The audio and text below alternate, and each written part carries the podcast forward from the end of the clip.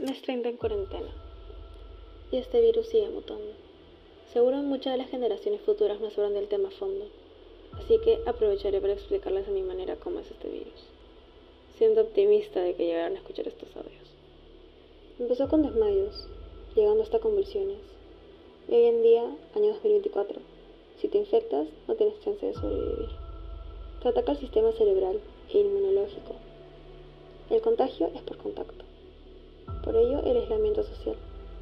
Y puede sobrevivir 15 horas en el agua.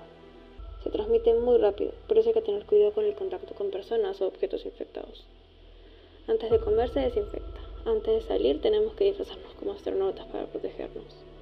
Este virus no discrimina, se lleva a cualquiera que está a su paso. Ya perdí la cuenta de cuántos intentos han tenido los científicos para poder conseguir la cura.